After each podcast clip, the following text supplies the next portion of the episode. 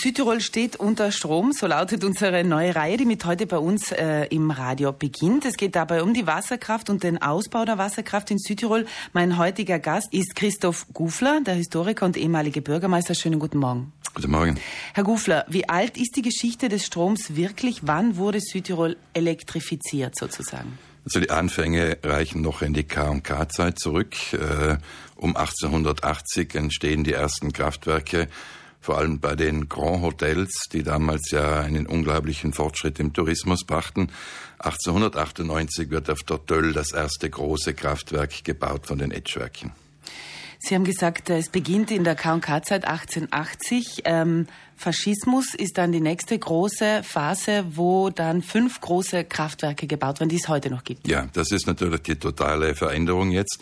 Bisher vor dem Ersten Weltkrieg waren es vor allem die Gemeinden, die Etschwerke und so weiter, die Kraftwerke gebaut haben, ungefähr ein Dutzend. Und äh, mit dem Faschismus ändert sich das grundlegend. Der Faschismus baut fünf Riesenkraftwerke in Südtirol in den 1920er und 30er Jahren. Das Kraftwerk in Kerdaun mit einer Jahresproduktion von 600 Millionen Kilowattstunden ist damals das größte Kraftwerk Europas. Also der Faschismus denkt sich, was kann ich aus dieser neuen Provinz da oben herausholen? Und nachdem wir sonst nicht ganz viel haben, äh, wurde eben auf Teufel komm raus Stauseen und Kraftwerke gebaut. Und waren das staatliche damals oder auch schon im privaten? Das war eigentlich nicht der Staat, der diese großen Kraftwerke gebaut hat, sondern das waren private Unternehmen, also Industriebetriebe. Äh, vielleicht ein, eine kleine Dankeschuld, die der Faschismus dem Großkapital äh, schuldig war, der ihm ja geholfen hat, an die Macht zu kommen. Und es ist schon interessant, dass bei uns ganze Dörfer und hunderte von Höfen äh, überflutet wurden, damit private Unternehmen ihren Strom produzieren können in Südtirol. Genau, das wäre der nächste Punkt. Ende der 40er, 50er und 60er Jahre wurden ja einige Stauseen gebaut in unserem Land. Das ist natürlich ein großer Einschnitt auch äh, in unser Leben, in unseren Alltag, in unsere Geschichte. Ja, äh, diese fünf Kraftwerke während dem Faschismus waren Laufkraftwerke, die sind also von Etsch und Isaac und Rehns angetrieben worden. Nach dem Zweiten Weltkrieg setzt dann der Angriff auf die Bergtäler ein. Nicht jetzt äh, deckt man die Bergtäler als Wasserspeicher und baut im Ulten, im Martelltal, äh, im Sarntal, also überall, wo es ging, riesige Stauseen äh, und setzt somit diese Produktion, diese Ausbeutung Südtirols sozusagen für die Stromenergie fort. Sie haben ja erzählt, äh, vor kurzem war ja Herr Cesu, die Herr Cesu nach der 61 hat ja auch etwas damit zu tun gehabt. Ja, diese Riesenstromproduktion, es sind ja schon um 1960 äh, viereinhalb Milliarden Kilowattstunden, also nicht viel weniger, als wir heute produzieren. Aber diese Riesenstrommenge hat ja für Südtirol gar nichts gebracht. Der ganze Stromreichtum floss ja an Südtirol vorbei in diese aus politischen Gründen errichtete Industriezone von Bozen und in die großen Industriezentren äh, in der Boebene. Das heißt, äh, wir Südtiroler hatten eigentlich nur die Nachteile, die Stauseen, äh, die Wasserleitungen und so weiter. Und deswegen hat man diese Masten gesprengt, diese äh, Hochspannungsmasten, mit denen der Strom außerhalb Südtirols hinaus wurde weil sie sozusagen das Symbol dieser Ausbeutung, dieses Imperialismus des Staates in Südtirol darstellten. Christoph Kufler 1962 wurde dann, ähm, Sie, wir haben vorhin gesagt, vorher war alles privat, dann wurde der Strom äh, äh verstaatlicht sozusagen. Es wurde die Enel gegründet. Ja, 1962 äh, verstaatlicht Italien die Stromproduktion, wie das alle Länder damals in Europa gemacht haben. Und es kommt die Enel, äh, ein Staatsbetrieb, der sozusagen in die Nachfolge dieser vorherigen Industriekonzerne tritt. Für die Südtiroler ändert sich damit eigentlich gar nichts. Auch die Enel bleibt etwas total abgehobenes, Fremdes, mit dem man, mit der man keinen Kontakt hatte, die auch nicht zugänglich war.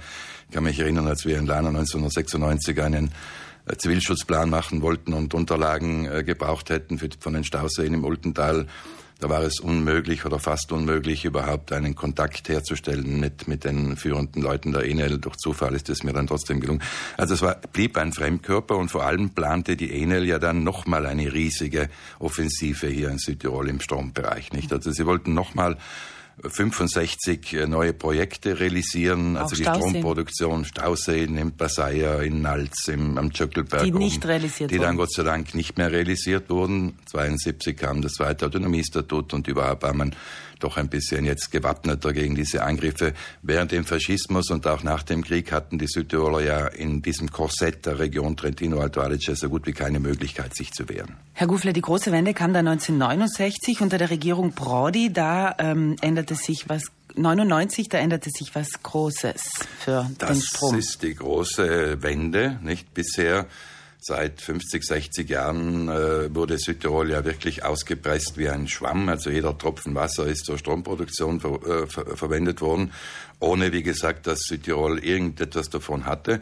Und deswegen ist das schon natürlich eine Riesengeschichte, dass 1999 die Regierung Prodi die Zuständigkeit für die Großwasserkonzessionen und damit in der Praxis die Kraftwerke dem Land überträgt. Das ist natürlich eine Riesengeschichte ähm, wenngleich wir uns zunächst ein bisschen schwer getan haben, damit umzugehen, wie wir wissen. Genau, die Cell wird dann gegründet, um das Ganze zu managen.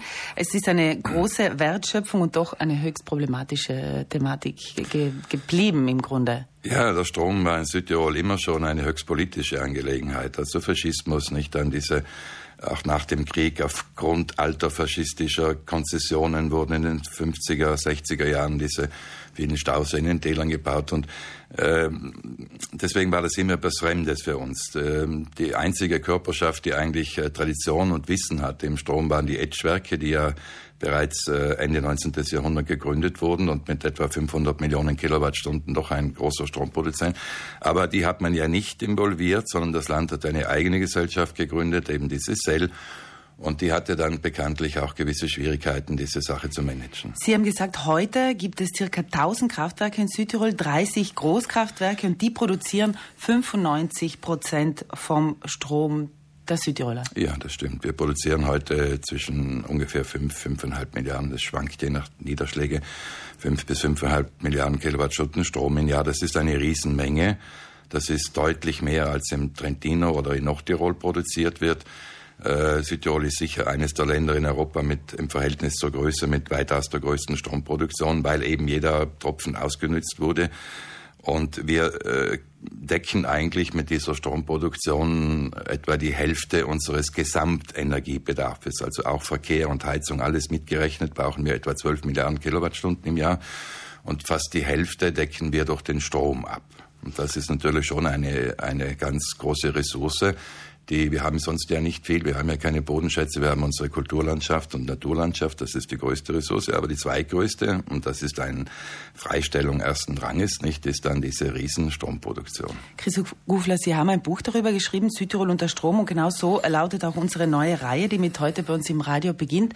Äh, wird da die Geschichte einfach nachgezeichnet in, in, in den einzelnen Folgen? Ja, ich habe mich ja schon hab lange mit diesem Thema beschäftigt, auch weil Lana auch Standort eines großen Kraftwerkes ist und mit dem Ultental habe ich da auch zwei Bücher geschrieben. Und als Bürgermeister war ich natürlich äh, auch beschäftigt mit diesem Thema. Ich habe dann auch über zehn Jahre die über 40 Standortgemeinden von Enel-Kraftwerken bei diesen Verhandlungen mit dem Land vertreten, dass es heute Beiräte gibt bei den Kraftwerken und dass wir zehn Prozent jetzt Beteiligung bekommen haben. Insgesamt die Gemeinden ist auch ein bisschen dieser Arbeit zuzuschreiben.